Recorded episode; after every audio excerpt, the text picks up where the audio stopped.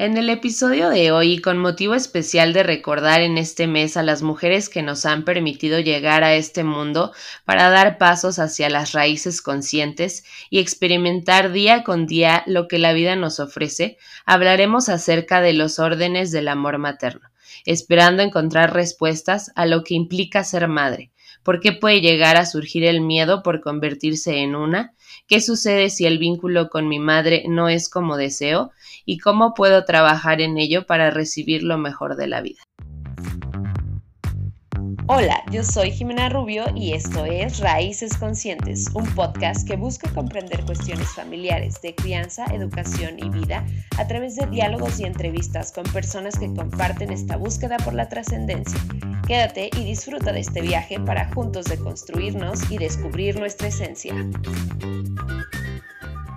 Para abordar el tema, tengo el honor de estar compartiendo micrófonos nuevamente con Andrés Robeto, quien es actor, facilitador y organizador de talleres de constelaciones familiares. Pues es un placer para mí estar aquí de nuevo contigo, Andrés, después del primer episodio que ya casi un año que grabamos el episodio número 20 de cómo sanar la relación con papá, que quiero decirte que es uno de los más escuchados de Raíces Conscientes. Bueno. pues muchas gracias por aceptar nuevamente estar aquí con nosotros.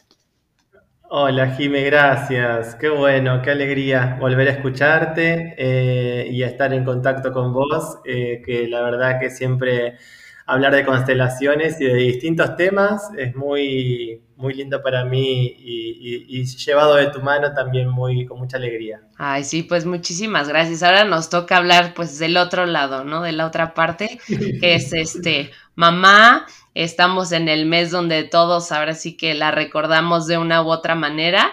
Y para empezar me gustaría que nos dieras eh, pues tu definición o lo que para ti es ser madre. Pensaba eso, ¿no? Como en principio yo no, no soy madre eh, y entonces me pareció importante, nada, primero nombrarlo porque creo que debe ser una experiencia única, como todas, pero eh, lo que siempre pienso cuando pienso en, ser madre o, o en mi madre o en las madres, pienso en los nueve meses de gestación, pienso en los nueve meses donde somos uno dentro de su panza y esa mujer respira, siente, come, vive, le pasa de todo, bueno, malo, más o menos. Y ahí nosotros estamos dentro con nuestro corazón latiendo como al unísono, ahí al ritmo, al compás de, su corazón, para ir gestándonos, para ir creciendo, para ir, para ir avanzando. Y, ahí pienso como en, esto del ser madre, ¿no? El ser como, como una palabra más espiritual, ¿no? Del ser y, no después de cómo, cómo sea esta madre en este plano más terrenal donde hay, ¿no? Ojalá haya un libro de cómo se, es madre, o cómo son las buenas madres, o entonces cómo es para que, todos podamos decir, hay así, de esta forma se es una buena madre. Exacto, así se hace. Yo creo que en principio es eso, es como reconocer ese lugar único donde durante nueve meses estamos totalmente fusionados. Por eso digo que trasciende eh, lo que después puede ser la relación. Porque obviamente esa madre primero fue hija de su madre. Entonces también lo que vemos en constelaciones es que muchas veces está muy ligado ese lugar de lo que esa mujer va a poder o no poder hacer como madre en base a lo que tuvo como experiencia de vida con su propia madre. Digo poder o no poder porque obviamente que uno puede cambiar la historia y si siente que su madre no estuvo disponible o no fue una buena madre, por así decirlo, esto se puede de una generación a otra o de varias a otras ir modificando y transformando pero lo más grande y lo más valioso que podemos hacer como hijos es reconocer que te diría que es casi la única persona en el mundo que pone en riesgo su propia vida para regalarnos la nuestra. Es un acto de amor inmenso, Jime, imagínate, ¿no? Como, por eso digo, yo no lo soy y no voy a tener esa experiencia, pero dicen que al menos por un instante quienes pasan por ese lugar temen a morir, porque hay un, instante, un segundo donde debe ser una locura que un cuerpo salga de ese cuerpo y donde se debe jugar, ¿no? Todo esto de vida y muerte, donde llega la vida, algo muere también, porque ya esa madre no tiene en su panza a su hija o a su hijo, y hay una transformación inmensa. Por eso digo que ese riesgo, esa bendición, o como cada uno lo quiera llamar, es lo que, lo que al menos en, mi, entender y de esta mirada de constelaciones es ser madre, ¿no? Ahí es como medio obvio, pero a la vez muy esencial. Claro, sí. Bueno, yo tampoco tengo la experiencia de ser madre, simplemente hija y de estar en contacto con las madres, pero también concuerdo con esta parte de que al decidir ser madre es, em, pues ahora sí que algo que, que no te preparan, o sea, que simplemente estás dando de ti lo que al final aprendiste y que como lo dices también es poner en riesgo tu vida para darle la vida a alguien más. Y recuerdo que leía en un libro algo que también, o sea, como que me, me quedó muy grabado que decía, a veces, este, cuando las madres dan la vida a alguien más, también están dándole la muerte y es algo que a veces no, como que no concientizamos. Y decía, sí, claro, porque al traerlo a este plano terrenal, pues te conviertes en un mortal, ¿no?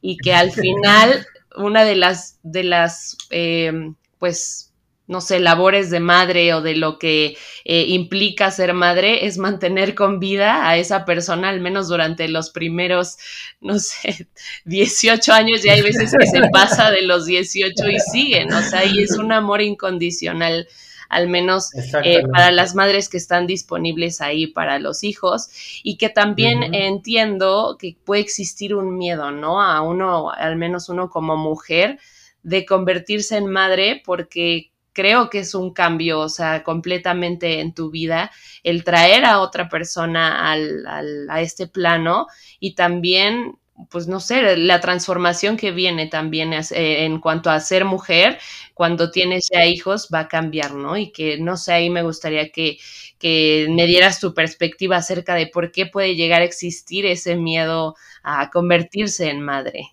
Sí, mira, Jime, esto que, que, que lo que te escuchaba pensaba, ¿no? Como hay una frase que dice Hellinger, que es el creador de esta herramienta, que dice que cuando una madre da la vida, en ese gesto, en ese acto, lo dio todo, como si fuese ese el acto único, irrepetible y que solamente esa mujer lo hace en esos nueve meses, en, en ese momento donde el parto, el nacimiento sucede. Entonces, cuando uno puede agradecer eso que nos olvidamos, porque después tenemos 5, 10, 15, 20, 90 años y obviamente cada vez queda más lejos eso, pero si no hubiese sido por eso y que salió muy bien, es que no estaríamos viviendo esta experiencia de vida y como vos bien dijiste, también sabiendo que lo único seguro que tenemos cuando nacemos es que nos vamos a morir.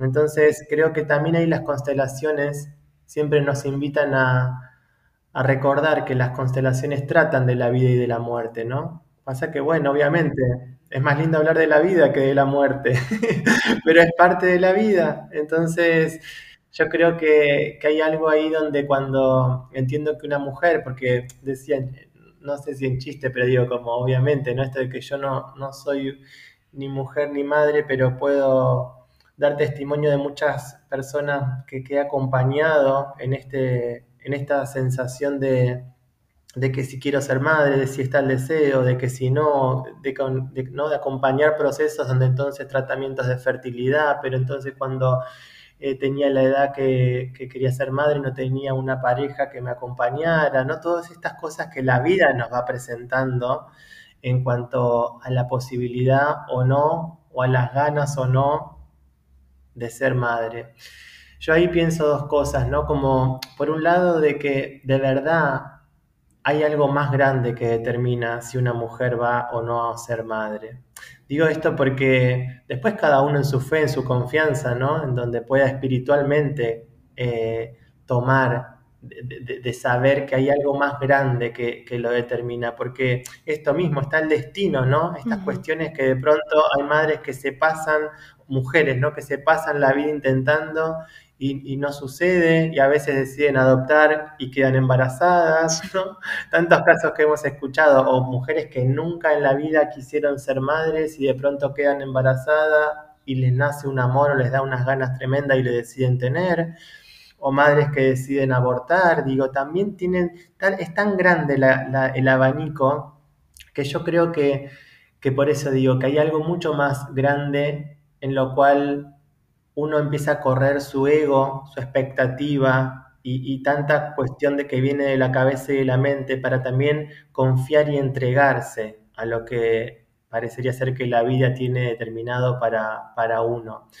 Y en ese sentido me parece muy importante, eh, porque ahí sí volvemos a decir lo mismo, quizá ni vos ni yo todavía somos padres, pero sí a todos nos encuentra en esta vida el lugar de hijos, ser hijos de una madre, ser hijos de una madre, de una única madre biológica y quizá en muchos otros casos hay madres que fueron cuidadoras, abuelas que nombraron madres por también cubrir ese rol donde quizá la madre biológica o abandonó o murió en el parto o murió los pocos días o meses o semanas de vida de esta hija o de este hijo. Esas son madres cuidadoras, las llamó Hellinger, ¿no? Madres del corazón.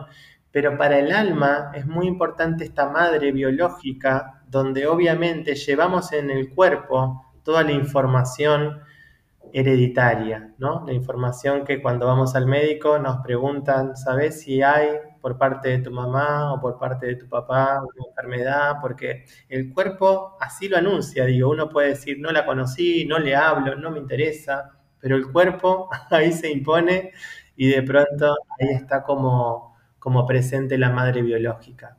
Sí, creo que pues viene, viene como implicado en todo lo que dijiste, el por qué puede llegar a existir ese miedo a convertirse en madre, porque es una responsabilidad y creo que también un milagro a la vez muy grande y que puede venir también de experiencias anteriores eh, que te transmiten también, creo yo, dentro de esa parte genética y energética, cómo se ha vivido en tu familia el ser madre y que puede venir desde esos dolores tan grandes de perder a la mejor hijos y que también puede ser, eh, pues porque la experiencia no fue la mejor o, o, igual, ¿no? no hubo madres disponibles por una u otra razón, pero al final también creo en esta energía superior que te dice, bueno, esto es lo que te toca vivir aquí en este plano. Y, que mm, al menos yo también soy creyente de esta parte de la energía superior es que, bueno, tú elegiste llegar a ese, a ese lugar con esa familia y con esa madre disponible o no, que te va a ayudar a esa trascendencia, ¿no?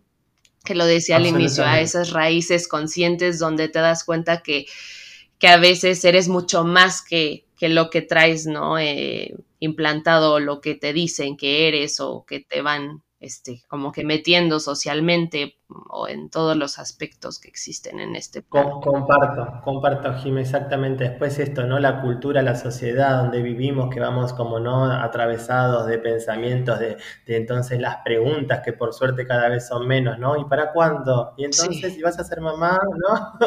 Todas esas preguntas que en una época eran como muy habitual y siguen siendo, yo creo que hay una conciencia mucho más grande, por suerte, donde imagínate que son cosas que no, no, tienen sentido preguntar en la intimidad de esa mujer, de esa persona, de esa pareja, ¿no? De que, ¿qué sabe uno, qué está viviendo, qué está atravesando para, para preguntar? Pero retomando lo que decís de las constelaciones, absolutamente, cuando hay un temor muy grande a ser madre, eh, en general lo que vemos son experiencias muy traumáticas en, el linaje ¿no? de las mujeres que que parieron y quizás fue muy complejo y casi, digamos, ¿no? quedan en el parto o la madre o, el hijo eh, o alguno de los dos, entonces hay eh, hijos no nacidos, ¿no? Entonces hay alguna memoria que el hecho de ser madre o la maternidad, cuando entonces alguna madre en el sistema familiar abandonó a su hija o a su hijo, o todas estas cuestiones son hipótesis que vamos viendo en el campo de las constelaciones cuando vemos que hay una demora, un bloqueo, algo que entonces, más allá de lo que la medicina pueda decir y todo parecería ser que entonces va para que pueda hacer, sigue demorado, sigue bloqueado, sigue trabado. ahí las constelaciones siempre aportan una, una mirada complementaria para poder reconocer qué es lo que falta incluir en la historia personal y transgeneracional. Las constelaciones se basan en poder incluir aquello que en algún momento de nuestra historia fue excluido por dolor, por enojo, por, por ser traumático, por ser un secreto familiar, ¿no? Me contaba, un taller hace poquito, este fin de semana, y una persona que estaba eh, constelando dice que había escuchado, una mujer grande, que su mamá ya había fallecido. El campo revela que, tenía un, un, hermano no nacido, entonces yo le pregunto si sabía algo de esto, y dice, mi mamá nunca me lo contó, pero yo la escuché hablando con, con, mi tía un día en la cocina y que sí, que no me lo decía porque obviamente era otra generación, otra época, ¿cómo le voy a contar? ¿no? Es algo tan privado, tan íntimo y tan doloroso. Eso es lo que ella decía, a partir de su dolor, ella no podía nombrarlo y decirlo. Y hoy vemos que es muy sanador hablar en un espacio terapéutico con alguna persona de confianza, en algún lugar donde uno realmente sienta que esto es posible pero en el alma los hijos todos lo sabemos, todos lo sabemos. Entonces es muy importante que lo que fue excluido en cada generación que se vaya pudiendo, se vaya incluyendo en el alma espiritualmente para que eso no tenga la posibilidad de repetirse y esos miedos no sigan apareciendo. Sí, justamente, sí creo que es muchas veces no hablamos o no decimos eh, las cosas por el dolor que representan y que como lo dices tú, pues es una parte íntima que cuando sea el momento también creo yo va a salir y va a salir a la luz y creo que sí es importante, al menos como en, en esta parte del linaje, reconocer y dar el lugar a cada uno de los miembros para que pues no, no exista la exclusión y que al final yo sé también em, que puede llegar a ser eh, o representativo en la vida de los, de los siguientes hijos, por ejemplo, ¿no? Y que aquí también me gustaría saber cuál es el papel de una madre en la vida de los hijos, que en constelaciones se puede ver que ya vamos a adentrarnos un poquito más este, en las siguientes preguntas, pero cómo cómo es que puede haber movimientos justamente por amor y que lo decimos en, que es las órdenes del amor, a veces no sabemos cuál es el papel de una madre o hasta dónde tiene que llegar también un hijo. Mm. Mira, dijiste antes algo muy importante que es el amor incondicional de la madre, ¿no? A los hijos. Es incondicional, eso es lo que en el alma vemos. El tema es que cuando muchas veces nos encontramos con las parejas, ¿no? Digo, Hellinger lo dijo así, la madre es la pareja. Todos aquellos asuntos pendientes que tengamos con nuestra madre lo vamos a ver reflejado en las parejas. Digo esto porque como movimiento de poder cambiar el foco y dejar de mirar tanto a las parejas que yo lo amo tanto, la amo tanto y de pronto es tan incondicional mi amor hacia esa otra persona que un día me deja y se va. Y yo que lo di todo, que estoy siempre, que estoy, que quiero, que puedo y que no sé qué, para la pareja no hay un amor incondicional, es con condiciones, es, bueno, este acuerdo, esto no, yo te doy esto, tomo esto de vos, vamos equiparando para que sea un par, ¿no? Una pareja. Entonces digo esto porque en la medida que vayamos tomando el amor de nuestra madre en ese rol, en ese lugar de hijos o de hijas ante ella, vamos a poder fluir también de una mejor manera en las parejas. Por eso digo que esto en, el orden, ¿no? En los órdenes del amor, es poder ver a cada uno en su lugar, ¿no? Porque si no, es muy común escuchar, estoy maternando a mi pareja o me siento muy pequeñito, muy chiquitito al lado de mi pareja. Entonces, la pareja tiene que ver con la madre, la abundancia, esto que decíamos de los nueve meses dentro de la panza, son el momento donde más sentimos la abundancia. Ahí estamos calentitos, comiendo, respirando, no falta nada. Ahí esa sensación de... Exacto, cuando uno se siente abundante, siente eso, ¿no? Ya está, no hace falta más nada que lo que tengo, está todo perfecto. Ahí conocemos la abundancia total, en el vientre de nuestra madre. Por eso está muy vinculado la abundancia con la madre. También el éxito, lo que para cada uno sea el éxito, ¿no? el primer éxito que tuvimos en la vida fue nacer, porque salió bien, porque si no, ahí nos hubiésemos quedado. No hubiese sido exitoso. Entonces después cuando uno también se siente exitoso, tiene esa memoria de que llegar a la vida a través de la madre fue un logro, es un éxito. El dinero está muy vinculado con el linaje de la madre. Hellinger lo dijo así, dinero, madre y vida son energías equivalentes. Entonces, como trate a mi madre, el dinero me va a tratar. Es como si fuese que algo de esto se juega y cuando digo, ay, tengo poco dinero, o tengo un montón pero nunca me alcanza, o se me va el dinero por las manos aunque tenga todo el tiempo la sensación. Y no es lo mismo, Jime, el dinero que el trabajo, porque a veces hay mucho trabajo y poco dinero, o mucho dinero y poco trabajo. Entonces, el dinero está muy vinculado con la madre y lo que hemos podido ordenar o vamos pudiendo ordenar en ese vínculo primario, por así decirte. Y para nombrar algo más, la salud física, la salud física, porque venimos en el cuerpo físico de nuestra madre. Entonces todo lo que tenga que ver con síntomas o enfermedades, en principio físicos, están más vinculados con la madre y el linaje materno, no solamente para recortar a mi mamá, ¿no?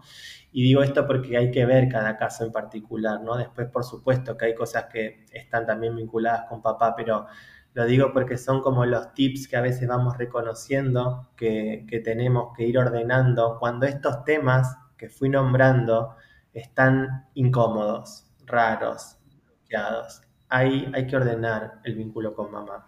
Y que se puede, no sé, o sea, a lo mejor se puede manifestar de estas maneras, em, con lo, bueno, con lo económico, la, el, la abundancia, lo decías, con los problemas físicos y que a veces no, no, como que no tenemos conciencia, o al menos creo que para eso son las constelaciones, para saber qué está pasando. A lo mejor yo digo, sí, es que yo quiero mucho a mi mamá, o este, y yo me, la, me llevo súper bien, pero bueno, o sea, tengo estas cuestiones en mi vida, entonces sería atender, ¿no? Y ver la raíz de por qué es que estoy teniendo estas complicaciones. Exacto, hermoso, porque no, tiene que ver con cómo me llevo con mi madre, porque mm, a veces vemos que hay un amor inmenso de una madre a una hija, y ese amor, porque en el alma todo es por amor, muestra una lealtad invisible que hace que una lleve a repetir, por ejemplo, la experiencia de vida con una pareja y encuentre una pareja de vinculación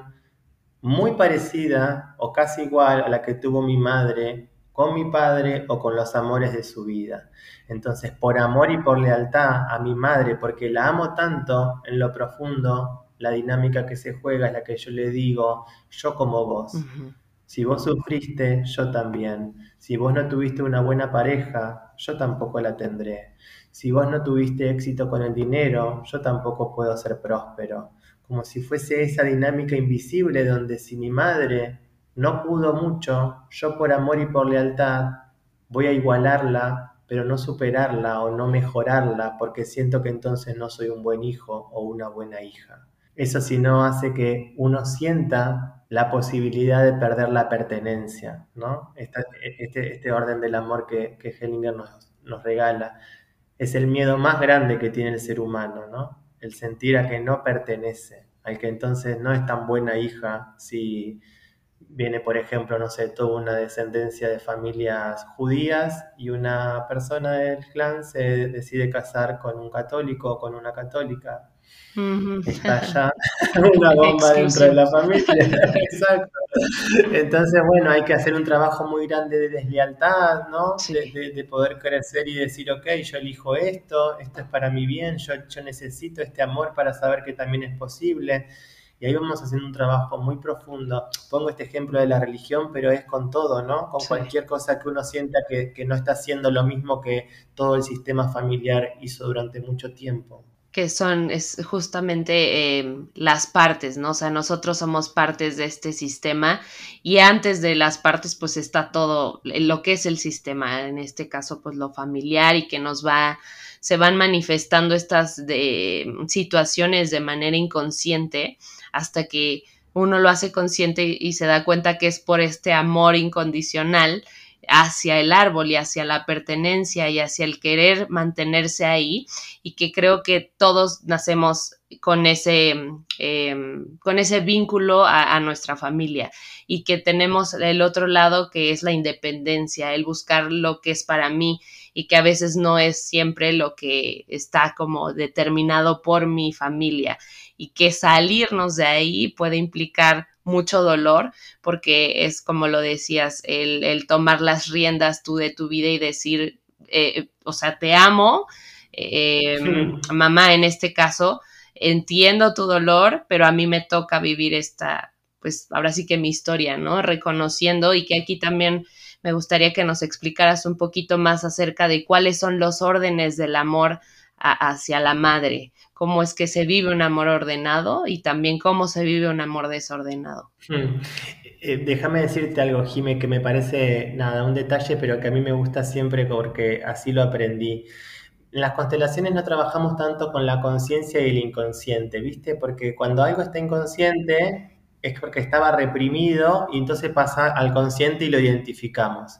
Hellinger habló de la memoria del alma que trasciende a lo que puede estar en el inconsciente, porque quizá pasó generaciones muy atrás, donde no está ni siquiera en mi inconsciente, no es algo que yo lo tuve y lo reprimí o estaba dentro mío, puede ser mucho antes, y eso él habló como de una información en el alma, que quizás esta bisabuela que tuvo un parto muy complicado y murió, y entonces una nieta, una bisnieta, tienen miedo a parir, a, ser madre, pero no estaba inconsciente.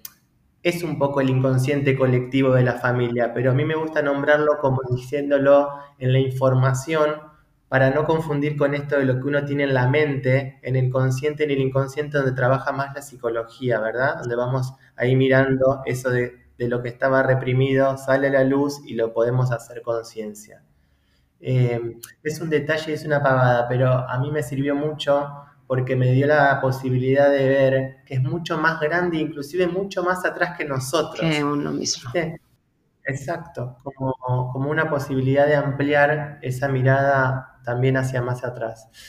Mira, bueno, Hellinger nombró los órdenes del amor y con la madre esto que te decía primero, el de la pertenencia, ¿no? El, el primero saber que esa es mi madre, que ella me dio la vida, que yo pertenezco a ser hijo de esta madre, de esta mujer, y repito, quien, quien, a quien miramos es a la madre biológica, en principio, y después, si hay, por ejemplo, madres adoptivas, que también están como, como benefactoras, ¿no? Porque son las que después a lo mejor cuidaron, estuvieron, y etcétera, pero quienes pertenecen y ese, ese nivel de pertenencia lo tenemos con, con, esa madre que dio la vida. Así que uno de los órdenes diría como básicos, como que no se puede empezar a hablar si uno no reconoce el vínculo con esa madre, es ese orden, el orden de la pertenencia y el orden de la vinculación. Yo tengo que reconocer ese vínculo porque si no, no hay nada para poder después continuar en ese y acá hago la diferencia entre vínculo y relación. Quizá no tengo o no tuve relación con mi madre desde que nací, pero el vínculo es eterno y por siempre. Y ahí es donde vamos a poder trabajar, en el vínculo, aunque a veces la relación, como a muchos, nos cueste un montón, porque me da mucho, porque no me da nada, porque me demanda muchísimo, o porque no me llama como quisiera que me llame, o porque murió hace dos años, o porque falleció cuando yo era chico. Todas esas relaciones en lo largo de la vida van mutando, van cambiando. El vínculo empieza y termina en uno lo que puede, lo que no puede hacer con esa madre, vincularmente hablando, en lo profundo, espiritualmente. Por eso digo de que es muy diferente el vínculo que la relación. A veces la relación se corta o se tiene que cortar, Jimé. Hay madres peligrosas, digo, hay madres que están presas, hay madres que están con problemas psiquiátricos donde están internadas. Digo, obviamente, no es posible una relación, pero el trabajo que yo puedo hacer, vincular, donde veo que más allá o que quizá con tan poco me dio tanto, la vida, básicamente, donde quizá tuvo muy poco de su propia madre o de un destino tan difícil en su niñez o en su adolescencia o en, algún lugar, ahí créeme que ganamos mucho nosotros para nuestra propia vida. Otro de los órdenes es el orden de la compensación entre el dar y el tomar. Acá lo que Hellinger dice es que las madres dan y los hijos tomamos. Las madres dan y los hijos tomamos. El tema es que un desorden muy común y que lo vemos muy habitualmente es que como hijos queremos darle.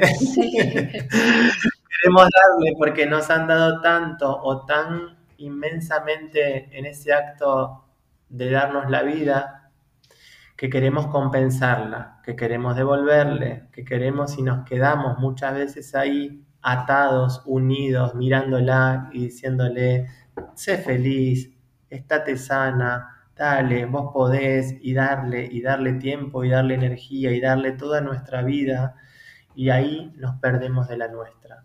Ahí es como si le estuviésemos dando la espalda, porque nos quedamos mirando a ella y nos quedamos como de espaldas a la propia vida.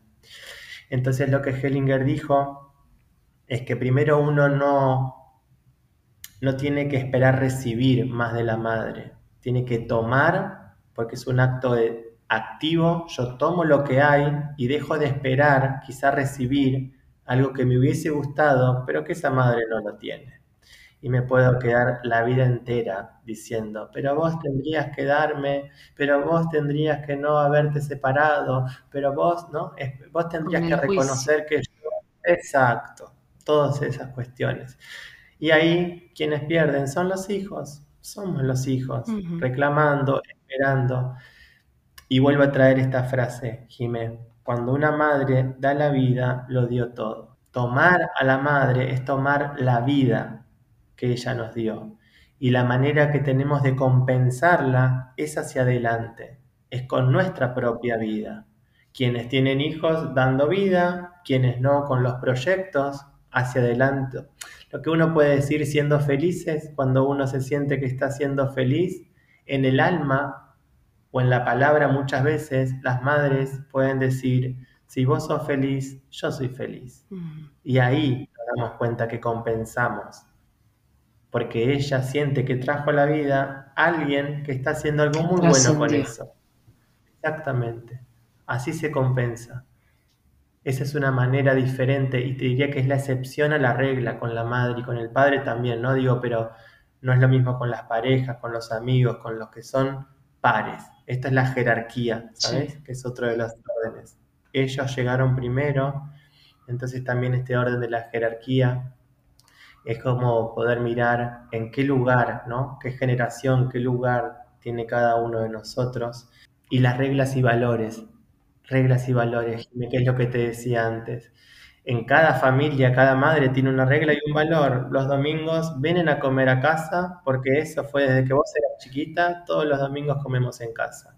Uno forma pareja y los domingos quizá quiere ir al parque o quiere ir a comer a la casa de la familia de la pareja y mi madre está allá. Sí. porque puede La tradición. Exacto, Y bueno, ahí es lo que decía antes, para poder crecer hay que ser desleal, hay que con mucho amor agradecer, decir, gracias mamá, todos estos años estuve acá acompañando, siendo hija, pero ahora también quiero hacer mi propia vida y los domingos decido, sea con parejos o solo, ¿no? Ir a hacer este movimiento hacia lo propio donde aparece la culpa, aparece la mala conciencia, aparece todo esto, pero que así lo dijo Hellinger, ese es el movimiento de crecer hacia la vida adulta, ¿no? Renunciar a esa infancia. Difícil, muy difícil. Creo que de las cosas más difíciles de la vida, ¿no? El tomar las riendas de nuestra vida y decir yo puedo. El vínculo no se va a deshacer, siempre vas a ser mi mamá pero tengo que empezar a tomar mis decisiones y a vivir mi vida y empezar nuevas tradiciones o nuevas creencias. Y que creo que aquí es donde está el atorón socialmente y que por eso a veces también nos movemos del lugar, porque al final creo que es justo este orden del amor, o sea, es un amor que está ahí, que tenemos que aprender a ver de otra manera, no solamente con lo físico y la presencial o lo que yo hago, lo que yo muevo en la vida y que tenemos que ver, como lo decías, por jerarquía, a nuestros padres, a nuestra madre con esa fortaleza porque estuvo antes y tiene más, ¿no? Por el, por el hecho de haber estado antes, tiene, eh, tiene más que es más grande. Más conciencia, exactamente, es más grande y verlas poderosas y verlas eh, que ellas tienen la capacidad, a veces como hijo cuesta trabajo por lo que decías, la culpa puede llegar a ti, ¿no? El decir... Absolutamente. ¿Y qué va a pasar si la dejo, no? ¿Qué va a pasar si ya no voy los domingos? Ya no, no sé, ya no me va, es más hasta heredar, ¿no? Que viene la parte económica, yo no me quiero perder de esto, ¿no? Es el perder, pero para ganarnos a nosotros.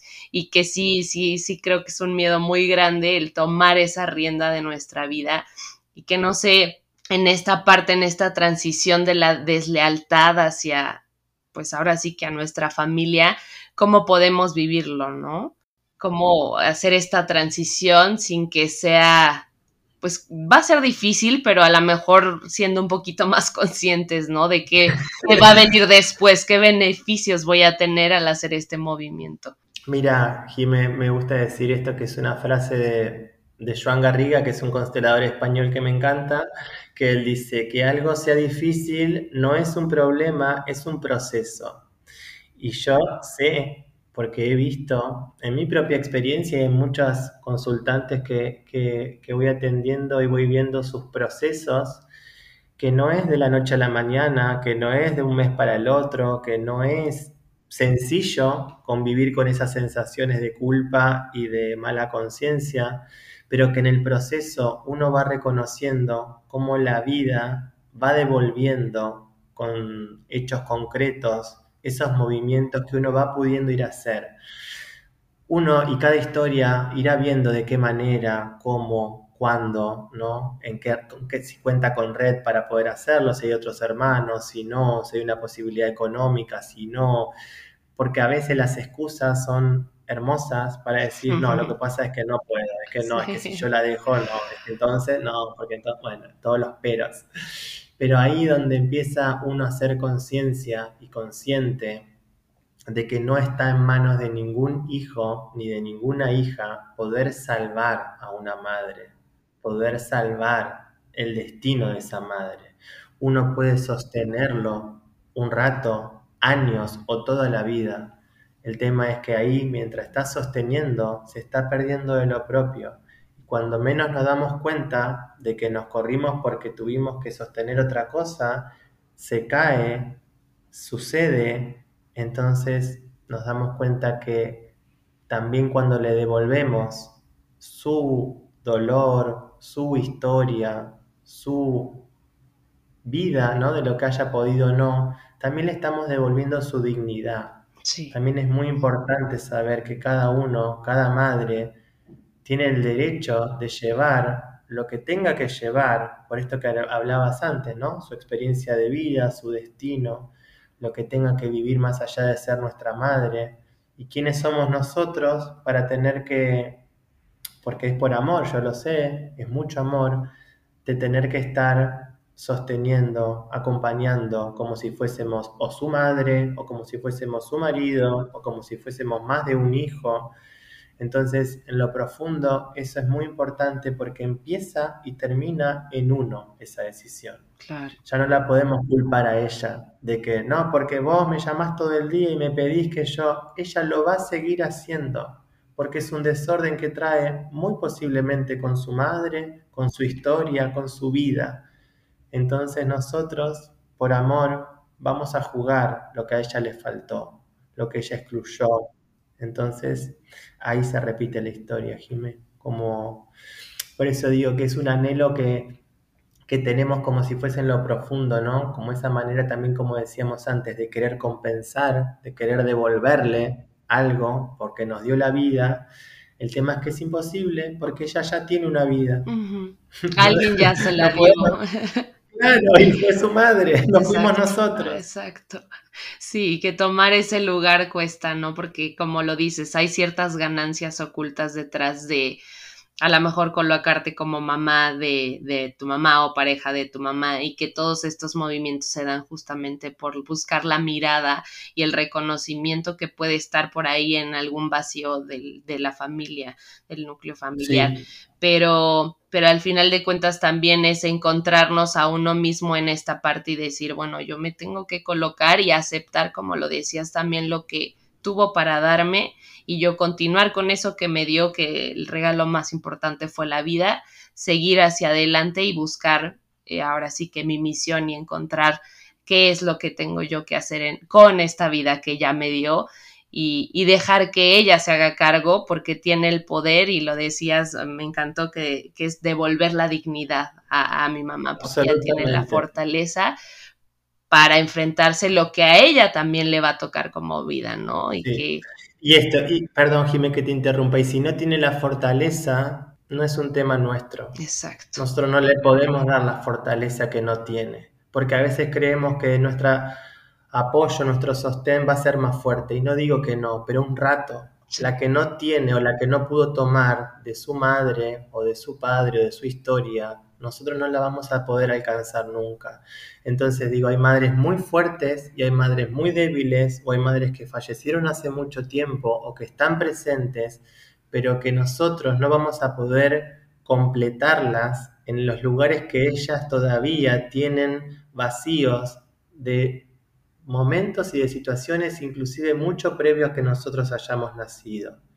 Por eso a mí me encanta cuando uno va viendo lo que uno puede hacer, y es esto, darle el reconocimiento a la abuela, decirle, vos sos la grande, vos sos la madre, no yo, aunque no hayamos conocido a la abuela o aunque esté viva, ese es tu lugar, este es el mío, vos sos la grande abuela, yo soy la chica, vos sos la madre, yo soy la hija, vos sos mi papá y esa es tu pareja, no soy yo tu pareja, mamá, es él, entonces ahí también nos, vamos corriendo porque vamos incluyendo esos lugares que evidentemente para ella estuvieron o están vacíos y nosotros por mucho amor fuimos ocupando durante mucho tiempo.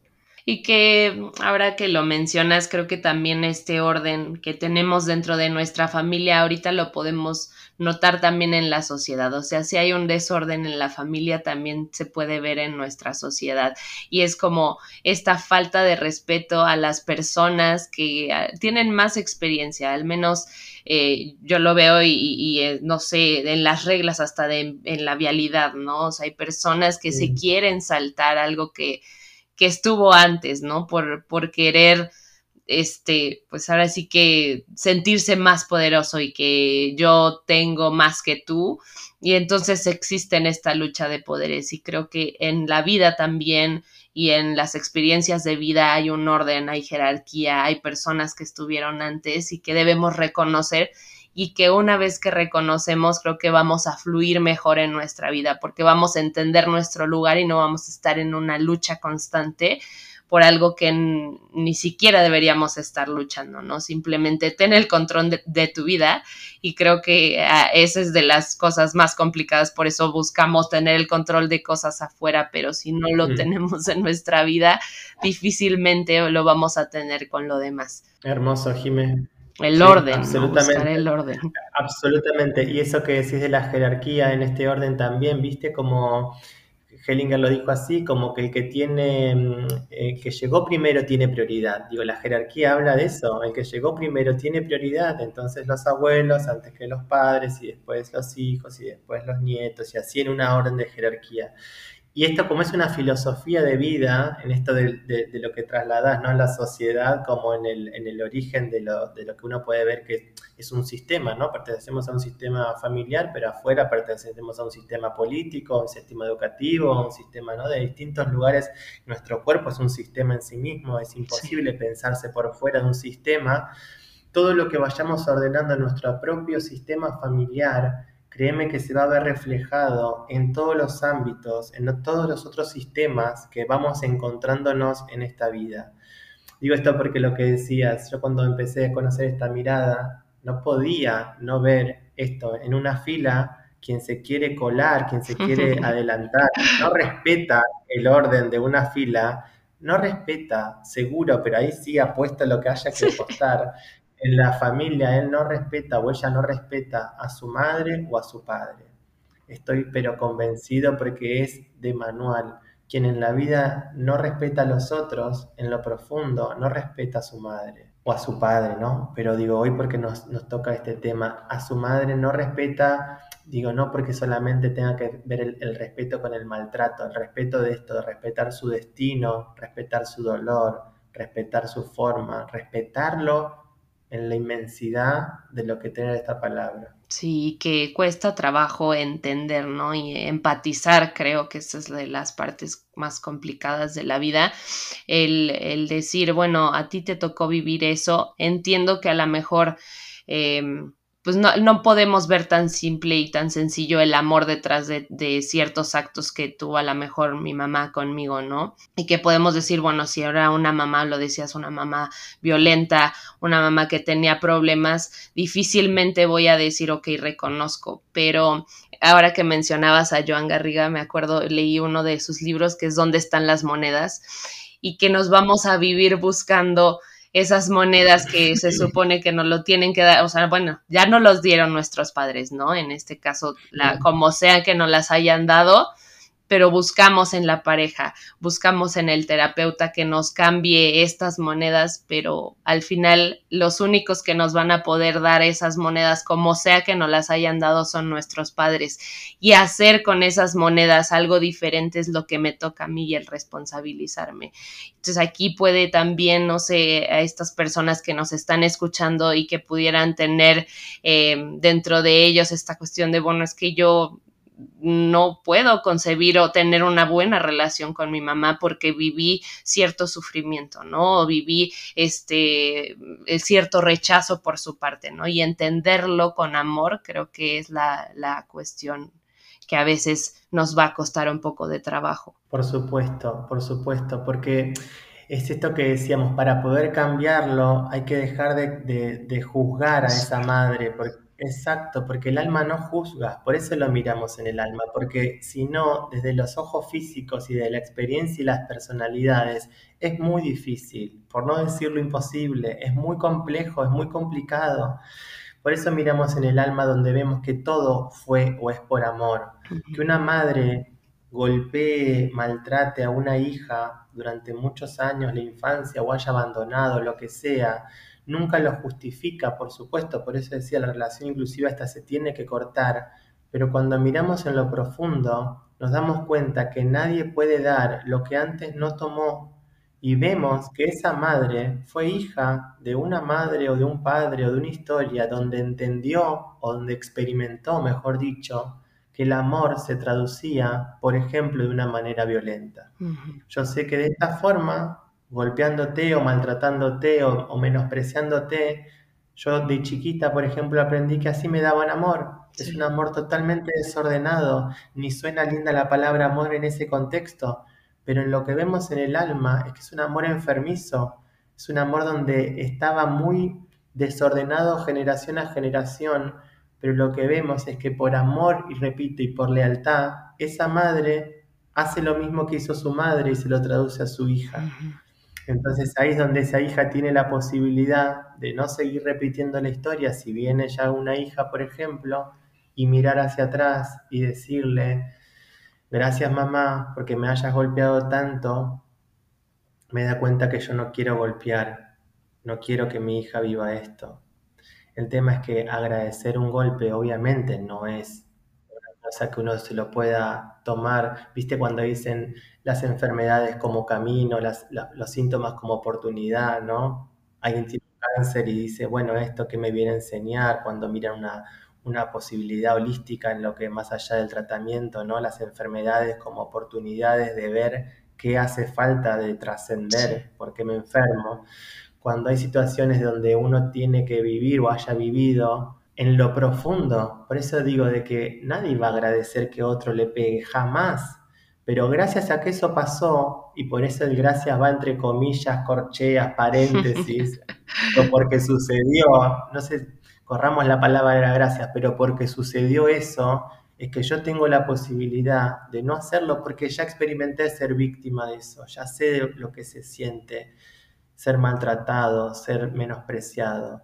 El tema es que si lo juzgamos, lo, lo rechazamos, nos enojamos y quedamos enquistados ahí, muy posiblemente la historia se repita. Si nos quedamos en esta parte de, de, víctimas, ¿no? De no poder hacer nada, de no cambiar, y creo que ese es el trabajo de la vida, el aprender nuevas formas, el, el, la deslealtad que puede existir también dentro de esta parte de romper esos eh, patrones que se pudieron haber dado, que se pudieron haber manifestado, y desde, un, desde una parte consciente y decir quiero algo diferente en mi vida y en la de las personas que vienen a lo mejor adelante de mí si he decidido ser madre, pero, mm. pero al final también pues es un movimiento, ¿no? Es un cambio que tengo que hacer en mi vida para que esto se, se manifieste y, y cortarlo de, de, de raíz y, y aprender a, a honrar que, que, de alguna manera a lo mejor también mi mamá vivió eso que yo viví, ¿no? Y que se replicó, Exacto. pero que puedo yo cambiar y que tengo esa posibilidad.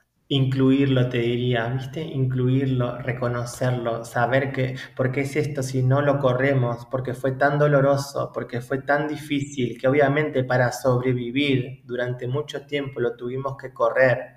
Y lo que las constelaciones nos muestran es mirarlo con otros ojos para solamente, y como si fuese poco solamente, saber que fue parte, que fue una parte de mi vida muy dolorosa, muy difícil, pero que fue parte, y si no hubiese sido por esa parte, yo no sería quien soy con estas heridas, con estas situaciones vividas, con esta experiencia, donde quizá hoy ya me encuentro de una manera mucho más con más posibilidades de, de, de mirarlo diferente. Un, un, ejemplo solamente, Jime, que me quedo pensando en esto de lo que es la pertenencia. Hay madres que son ladronas, familias de ladrones, que me gusta nombrarlo así como para ver cómo relativizamos en el alma a los buenos y a los malos. Robar está mal, todo el mundo lo sabe, pero si en una familia donde la abuela robaba o hacía maldades o cosas que estaban muy mal y las madres también lo siguieron como hija de sus madres y entonces viene una nieta o una hija y no quiere robar, pero se da cuenta que robar está mal, pero si no roba, dices, no pertenezco a esta familia donde todos roban. Entonces hay una disyuntiva porque yo no quiero, esto está muy mal. Digo esto como el robar, como el del pegar, ¿no? Si mi madre me pegaba y yo no, ¿cómo voy a agradecer que mi madre me pegaba? Pero si de algún lugar siento que no le pego a mi hija, no pertenezco a esta dinámica familiar donde todas las madres vienen generación a generación maltratando a sus hijas.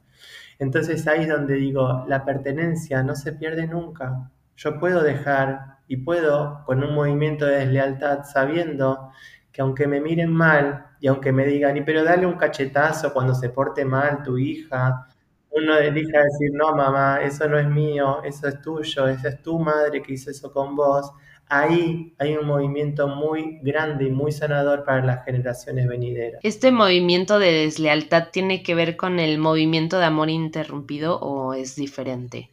Es diferente, es diferente, Jimé. El movimiento de amor interrumpido es cuando faltó el contacto físico entre la madre y el hijo o la hija en la primera infancia.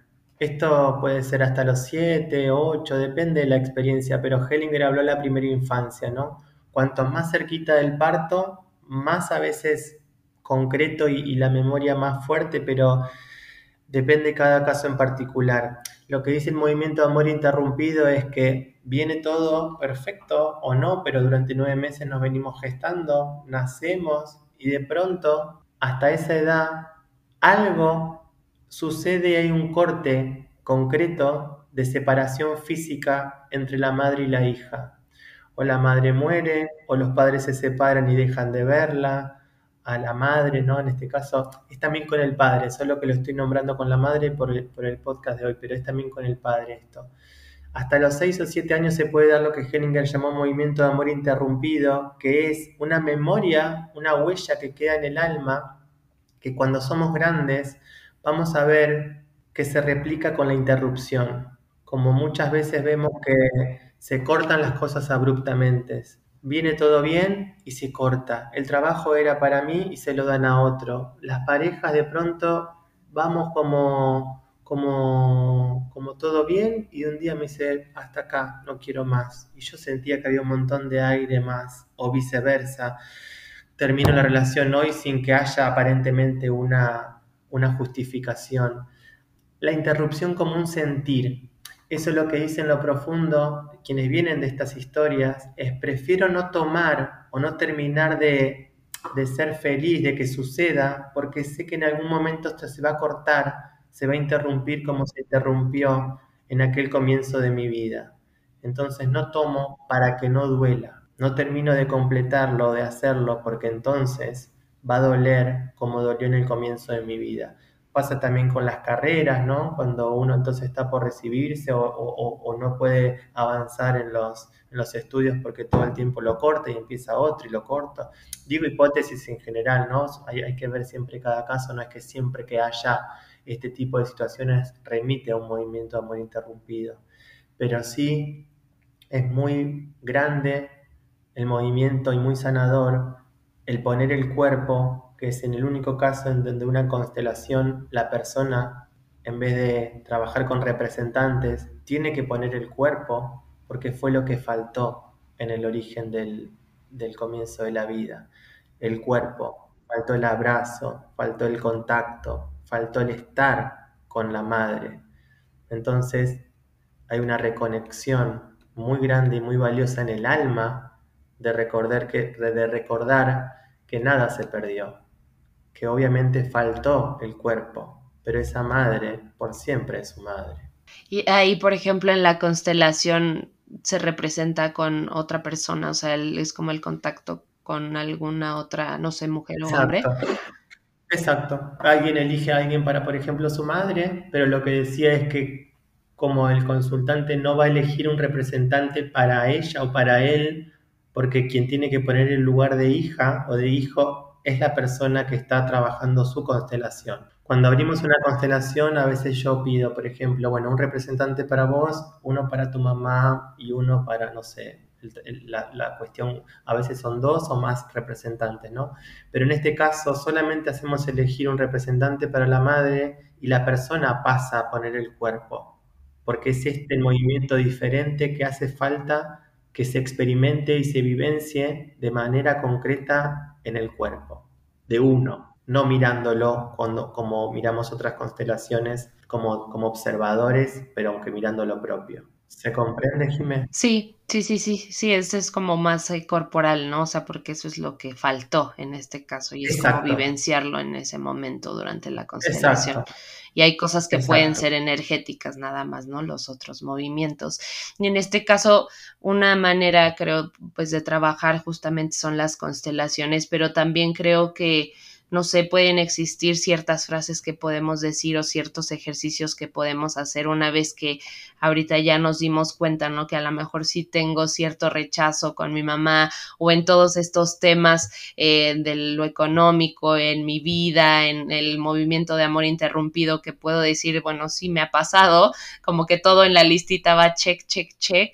¿Qué cosas podemos hacer nosotros? Ahora sí que desde la manera responsable y dejando de culpar a nuestra nuestros papás, a nuestra mamá, de lo que no nos dio, lo que sentimos que nos hizo falta, ¿cómo podemos responsabilizarnos y tomar el control? Mira, em, te voy a contar algunas que, son generales, pero después obvio que, hay que ver cada, cada caso en particular, pero en principio las frases que ordenan de los hijos hacia las madres son las que Hellinger llamó frases sanadoras, ¿no? O que ordenan la primera es el gracias, ¿no? Gracias y ahí sumar, gracias por la vida, gracias por los alimentos, gracias por el tiempo, por las noches, por los días, como si cada uno pudiese ahí agradecer todo lo que quisiera, pero en principio gracias por la vida, como eso no hay un ser humano que exista en este planeta que no pueda, puede no reconocerlo, pero digo, que no sepa que no viene gracias a esa mujer que estuvo nueve meses con ese embarazo para posibilitar que le llegue la vida. Entonces, gracias por la vida, como te diría el ABC, como lo primero.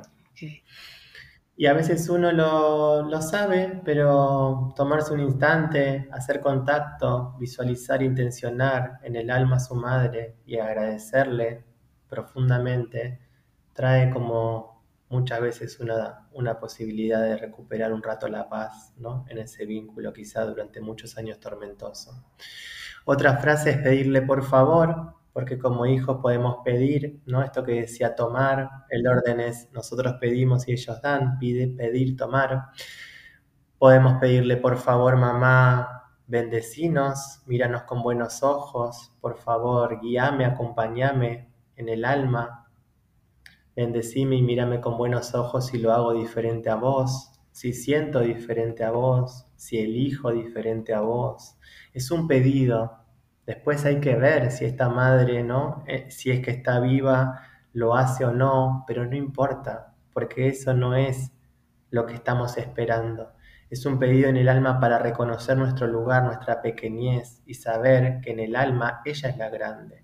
Como si fuese este ser superior donde uno a veces le pide, ¿no? Bueno, mírame con buenos ojos si lo estoy haciendo diferente a vos. Y una última es el sí. Y a partir de ahora te digo que sí a lo que fue, a lo que no fue. Digo que sí a lo que me hubiese gustado. Digo que sí. Y en ese sí es como trascender o empezar a trascender el aceptar a esta madre.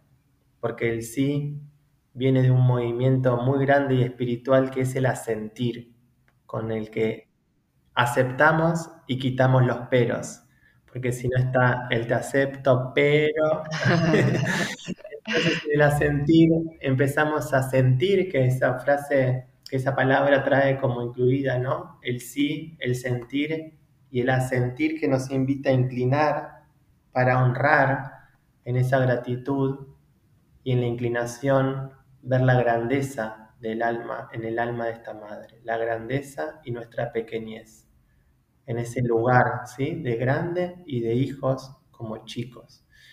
Esas son como las frases en principio, ¿no? Gracias, por favor y sí. Y ahora que lo mencionas, el honrar, ¿de qué manera, o sea, uno honra, por ejemplo, a su mamá, si fue una mamá disponible, si no está, y que creo que también, pues, se puede honrar con la vida, ¿no? Es tomando la vida y haciendo con nuestra vida lo mejor que podamos. Absolutamente, mira, así como lo dijiste, yo creo que cuando uno honra a los padres, está honrando su propia vida, está honrando estar vivo. Entonces, poder honrar a los padres es un movimiento como muy abstracto, ¿no? La palabra honrar, tenemos tantas ideas, o qué es honrar, o cómo se hace, Ojalá haya un manual donde nos dijesen, ¿no? Así como decíamos al principio, cómo se desmadre, cómo se honra y hacemos dos movimientos todos los días, listo. Es una práctica que yo entiendo que vamos como transitando en un proceso donde vamos pudiendo, mira, inclusive con estas frases que te decía recién, agradeciendo, diciéndoles que sí, tomando el amor y dejando con ella lo que no nos corresponde, ubicándonos en nuestro lugar, honrando su destino, inclinando la cabeza, como dijese literalmente, ¿no? Como inclinación, ese movimiento, viste que la cultura oriental lo tiene mucho más cerquita, ¿no? De poder inclinarse y honrar a los padres, a las divinidades. Ese movimiento, créeme, Jime, que trae, que no digo que sea sencillo, pero que trae resultados maravillosos cuando espiritualmente lo vamos pudiendo hacer. Yo conozco las constelaciones, pero en cada práctica espiritual que uno sienta, que conecta, que honra, que agradece, que reconoce, que incluye y dice que sí a todo lo que fue, tal y como fue con esa madre, créeme que los beneficios que esto trae a la propia vida es inmenso. Se vive y se siente diferente, ¿no? Creo que una vez aceptando el destino y lo que te tocó, es empiezas a, a trabajar con ello y tienes el poder, que creo que es algo con lo que me quedo de este episodio, con em, el aprender a ver con otros ojos, con esa mirada de amor que no importa eh, cuál haya sido la historia, porque en cada uno es diferente, al final detrás de todo esto hubo amor de una u otra manera que, que al final nos regaló el poder estar aquí en, en la vida disfrutando de, de, los aprendizajes que tiene la vida, porque no todo es sencillo, sino yo creo que no estaríamos aquí, no tendríamos, no tendría sentido pues, si, si no existieran estas dificultades, estos enfrentamientos con uno mismo, que yo creo que eso es lo, lo más grande, ¿no? O sea, el darte cuenta de que el único, la única persona que puedes cambiar es a ti mismo, reconociendo que tú vienes de una fuente, ¿no? Que es esta fuente de, de energía familiar de la madre, del padre, y que pues hoy nos trajo aquí a comentarlo y que te agradezco muchísimo el que pues nos hayas acompañado nuevamente y que espero que todas las personas que se hayan quedado hasta este punto del episodio pues algo haya resonado, algo les haya hecho sentir que, que tienen el control y que pueden cambiar eh, su vida y que pueden tomar otra posición, ¿no? Eh, ordenar y, decir tengo el control de lo que me puede pasar y lo que no y, que también hay alguien superior, ¿no? Que está ahí siempre presente y que esa energía pues debemos venerarla y reconocerla y que toda nuestra vida va a empezar a fluir de, de una manera distinta y vamos a poder vivir con un poco más de, de plenitud. Y pues ya también me gustaría para cerrar el episodio que nos compartieras, yo sé que das talleres, que ahorita tienes un curso nuevo que, que, justo donde hablas de toda esta parte, pero más amplio. Entonces, si nos puedes compartir la información, te lo agradecería muchísimo. Sí, por supuesto. Eh, bueno, en el Instagram, arroba constelaciones familiares ok, ahí está toda la, información, el curso. Eh, lo largamos hace muy poquito con Julieta Gochman, que es una compañera, una amiga de, de, este camino de las constelaciones, donde, bueno, vamos haciendo en distintos módulos, nada, desarrollando toda esta mirada, toda esta filosofía, donde el primero es sobre una introducción a las constelaciones y el segundo ya es todo dedicado a la madre. Okay. Después están los otros donde está el padre, etcétera, pero digo porque quien quizá está escuchando este podcast sepa que hay un módulo todo dedicado a, a la madre y hay también ejercicios que, que se pueden ir haciendo en la medida que el curso se va como transitando. Y siempre me gusta aclarar que no es un curso donde te formás como constelador, sino es un curso donde puedes aprender esta mirada, tener herramientas, tener posibilidades de seguir aprendiendo e impregnándose de toda esta filosofía que yo, que yo creo que a, través de, del tiempo y de la medida que uno le dedica, así también lo va, lo va potenciando y lo va sumando dentro de uno. Es un curso virtual, esto está bueno porque yo no estaba ofreciendo nada de manera online y es un curso que está grabado, así que de cualquier parte que estén escuchando lo pueden adquirir y poder, poder mirar y tomarlo. Sí, justo porque, bueno, yo estoy en México, yo sé que tú estás en Argentina, entonces a veces es, pues sí está complicado, no, no viajar, o sea, tan sencillo viajar, pero, pero ahora ya con el internet, ahora sí que es una gran oportunidad donde podemos seguir aprendiendo, ¿no? Y ya también sé que, bueno, a las personas que a lo mejor sí nos escuchan que están en, en Buenos Aires pueden eh, tomar también tus talleres o asistir a Exacto. constelaciones, ¿no? Exactamente, sí, estoy haciendo talleres presenciales en Buenos Aires y en Rosario, y bueno, y este curso online desde cualquier parte de, del universo, del mundo entero, lo pueden, donde haya internet se puede tomar. Excelente, sí, las, las ventajas y las maravillas del internet, que ahora sí podemos estar conectados. Pues Andrés, te agradezco muchísimo nuevamente el que hayas estado aquí con nosotros y pues espero que no sea el último episodio, que por ahí podamos compartir otra vez micrófonos en otro episodio. Ya nos dijiste tu red social en Instagram que te podemos encontrar y pues también recuerden a las personas si quieren eh, seguir a Raíces Conscientes, eh, tenemos el, eh, pues en varias plataformas sale el episodio, una de las más importantes pues es Spotify, tenemos también Apple Podcast y pues ahí síganos en Instagram como Raíces Conscientes. Gracias por acompañarnos en un viaje más en la búsqueda de trascendencia. Si te gustó el episodio, no olvides compartir, calificarlo y seguirnos en nuestras redes sociales. Hasta la próxima.